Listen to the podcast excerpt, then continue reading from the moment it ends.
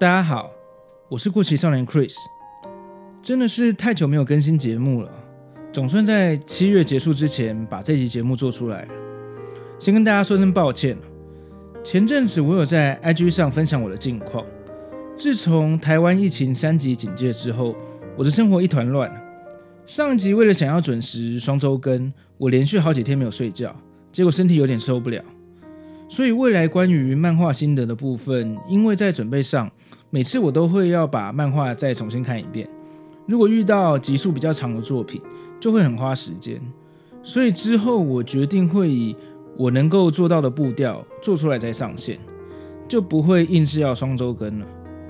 不过现在疫情比较趋缓，小孩也可以去学校了，我可以做节目的时间也比较稳定。相信之后应该不会像这次一样隔这么久了。另外，我也知道，对 Podcast 节目来说，持续稳定的更新是很重要的。所以目前我预计会再开两个制作上比较不花时间的新系列，在漫画心得类型的节目空档中穿插播出。内容还在规划中，请大家期待一下。之后有什么新的近况，也会在 IG 上跟大家报告，欢迎大家可以追踪一下。有什么建议的话，也可以透过 IG 跟我说。那在节目开始之前，我想先回复一则听众留言。这是一位叫做 Gentler 七的听众给了我五星的留言。他提到，呃，偶然听到的节目，Chris 的年纪应该小我一点，但我们看漫画的资历应该差不多，所以介绍的很多漫画都蛮有感触的。每集也很认真的考证作者与作品的资料，听起来真的很过瘾。推荐各位喜欢九零年代漫画的人都一定要来听看看这个频道。另外炫耀一下，当初在桂正和来台的时候，我有幸抽到签名资格。目前签名版虽然有岁月的痕迹，但还是好好收藏在我家。哈，以上哦，非常感谢这位 Gentle 七。相信九零年代的漫画对你来说也是充满了美好的回忆。我还有很多这时期的漫画想要跟大家聊，也跟大家分享。所以希望你会喜欢。然后桂正和的签名版也太令人羡慕了吧，真的是可以当传家之宝了。我在第二话讲 DNA 平方的节目中有提到，呃，当年桂正和来台北国际电呃台北国际书展的时候，我没有抽到签名资格，但还是有到了签名会场，挤在人群中，只能远远看着老师本人朝圣一下。不知道老师现在是不是还沉迷在 Clubhouse 里面？真的很希望他能够再推出新作品。好，那开头的闲聊就到这边结束，我们就开始今天的节目吧。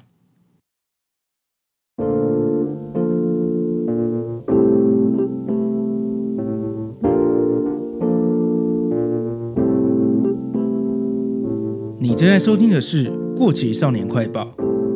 我是过期少年 Chris，这是一个介绍漫画为主题的 Podcast 节目。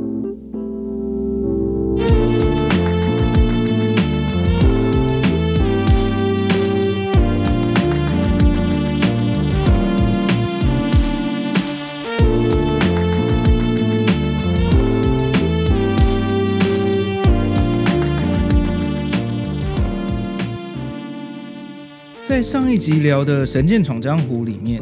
主角剑心在幕末时期加入了维新志士的阵营，参与了革命。而与他们敌对的德川幕府麾下，则是有新撰组这个武装集团。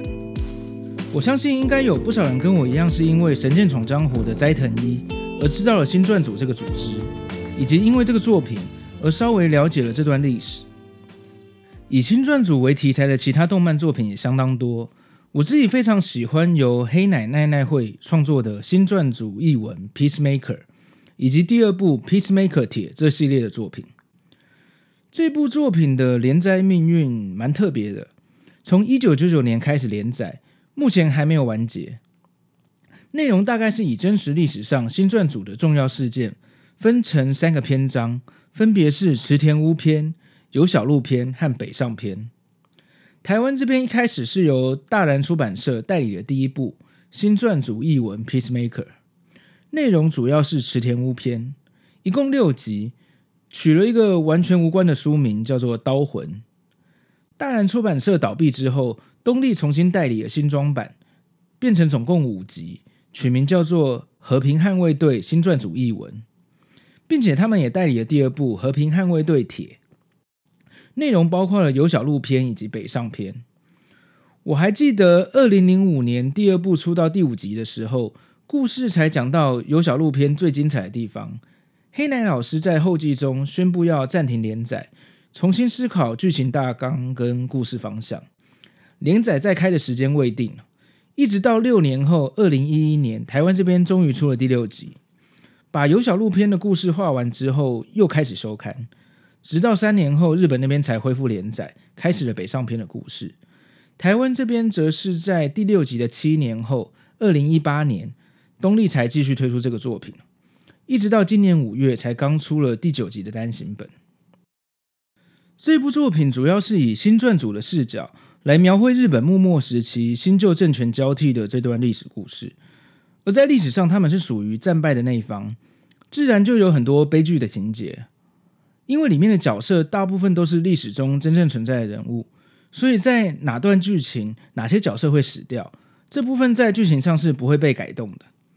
但是黑奶老师仍然在真实历史的框架限制上做了一些剧情上的小翻转，最后又能符合历史上的真实事件，在剧情的编排设计上改编得非常漂亮。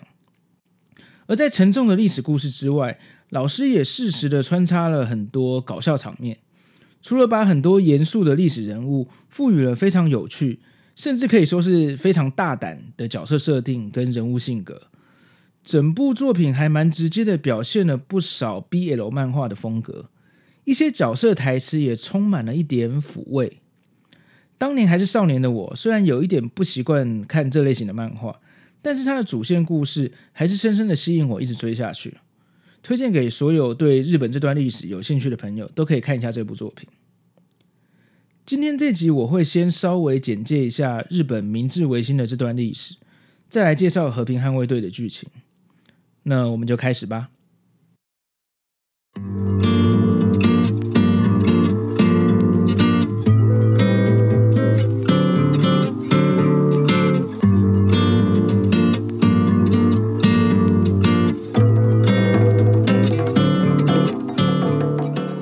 首先，我先尽量简单的介绍一下明治维新这个十九世纪的日本政权转移以及现代化改革的重大事件，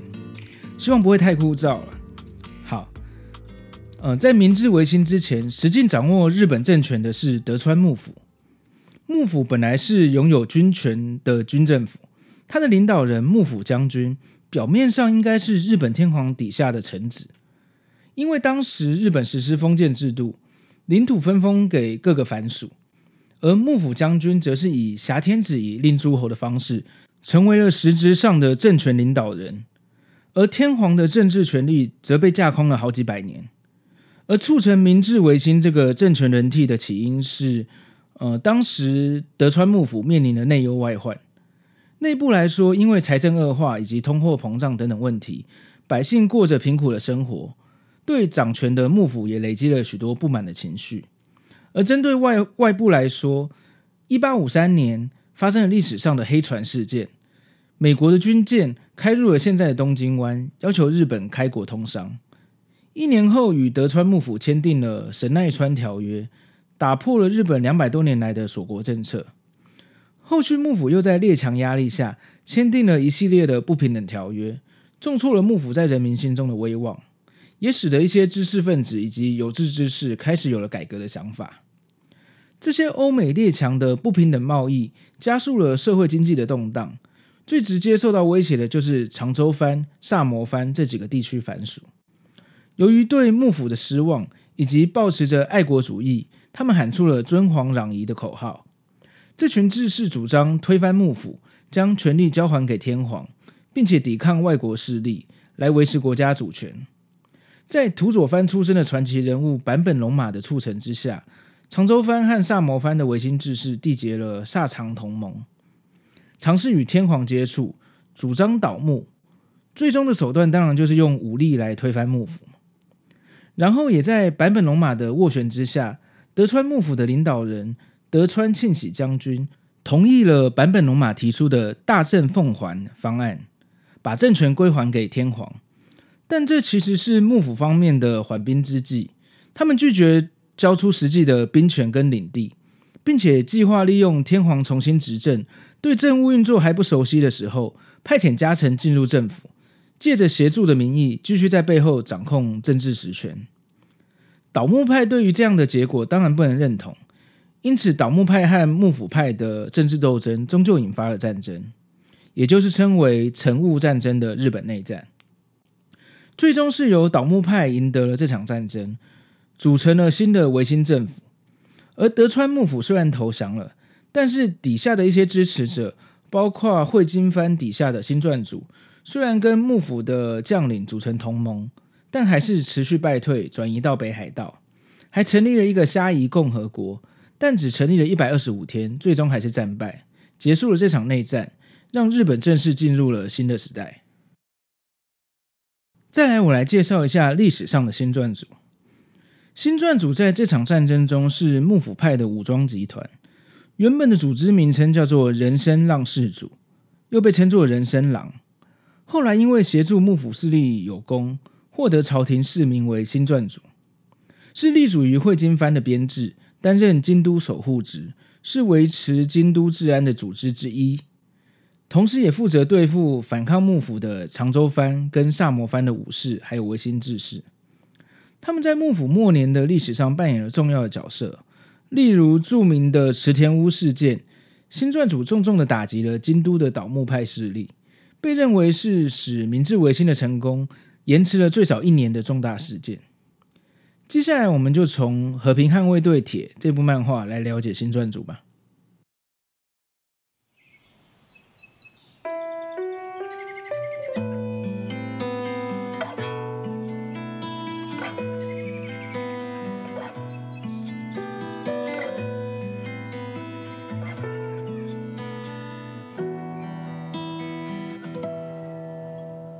我先来说说当初为什么我会开始看这部《和平捍卫队》。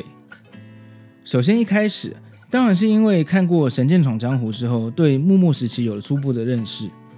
在我知道《和平捍卫队》是从新撰组的角度描写这段历史之后，就开始有点兴趣找来看。接着，马上被第二集的忍者对战的场面吸引到，觉得实在太帅了，加上黑奈老师的分镜非常有电影感。如果单纯针对动作场面来说的话，黑奈老师其实并没有特别的擅长，但是他却能用很厉害的镜头语言，在一些关键剧情上让人特别的感动或是虐心，每次重看都会起鸡皮疙瘩。我稍微介绍一下剧情，以下包含了一点点的剧透，大家可以斟酌一下，看想不想被爆雷。十五岁的少年柿村铁之助跟哥哥陈之助相依为命，他们的父母被长州藩的武士杀害了。一心想要报仇的铁之助，为了想要变强，闯入了新撰组，要求加入，但却被拒绝了。后来意外认识了一位自称可以带他进新撰组的青年，原来他是新撰组第一队队长冲田总司。经过一连串的事件，局长近藤勇。和副长土方岁三终于同意让铁之柱入队，但是却是让他当魔鬼副长土方岁三的小姓，也就是负责端茶倒水的专属仆人。其实这样主要是心疼年纪还小的铁之柱，不愿意让他为了复仇而双手沾满血腥。而身材矮小但是脾气不小的铁之柱，虽然心里不满，但也开始了在新撰组的生活，认识了许多朋友。包括了负责收集情报的密探忍者三崎真、搞笑三人组永仓新八、藤堂平助以及原田佐之助这几个历史上知名的分队队长，还有在这部作品中有通灵跟预知死亡能力的斋藤一等等。而因为一些事件，铁之助和年龄相近的神秘少年北村绫，还有花街岛原的女孩沙叶，三人成为了好朋友。随着新撰组和长州浪人的斗争越演越烈，原来北村林是长州派维新志士吉田忍磨的小姓，非常敬爱吉田。而吉田一伙人密谋在京都放火革命，但是在革命前夕被新撰组扫荡了秘密据点池田屋，也就是历史上有名的池田屋事件。吉田忍磨在事件中被杀死，而北村林误以为杀死他敬爱的老师的是铁之助，所以从故事的第二部开始，北村绫黑化成为了一心想要复仇的魔鬼。这部分算是黑奈老师原创的故事。然而很厉害的是，在接下来的重要剧情，一些历史上真正发生过的新撰组重大事件，例如另外一个副长山南静助擅自脱队，以及新撰组内部斗争的有小路事件，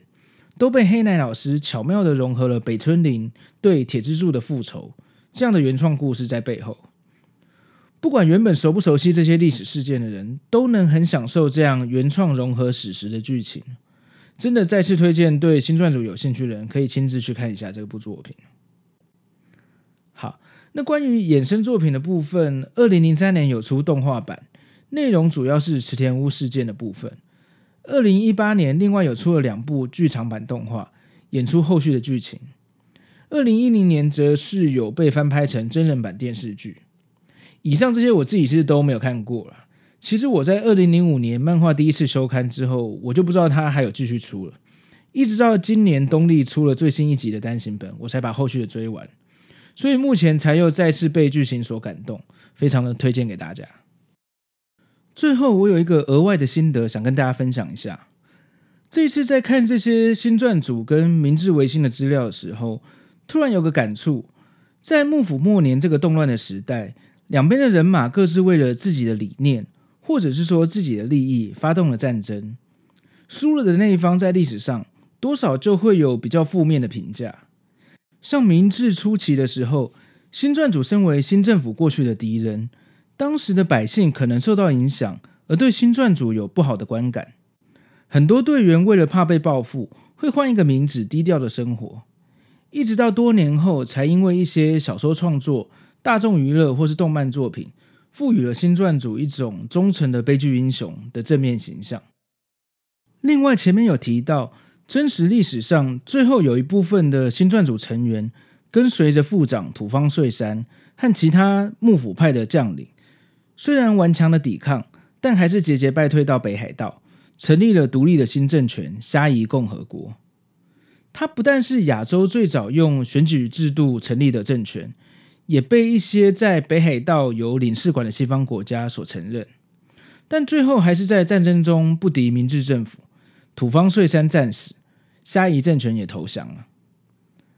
假如让我们开一点脑洞，假设虾夷政权没有投降，而是节节败退到一个岛上，明治政府没有办法攻下，虾夷共和国也没有办法反攻，而成为了留在岛上的政权。这是不是又和世界上某些地方有点似曾相识呢？人类的历史似乎总是在重演类似的事，但又在各自的分岔路上发展出不同的结果。我觉得还蛮有趣的。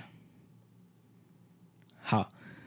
今天的节目差不多到这边。如果你喜欢的话，非常欢迎在你收听的平台上订阅这个节目，也欢迎把这个节目推荐给你的朋友。如果方便的话，请在 Apple Podcast 上给我一个五星好评。也欢迎追踪我的 IG 跟 FB 粉丝团，这里是过期少年快报，我们下次见，拜拜。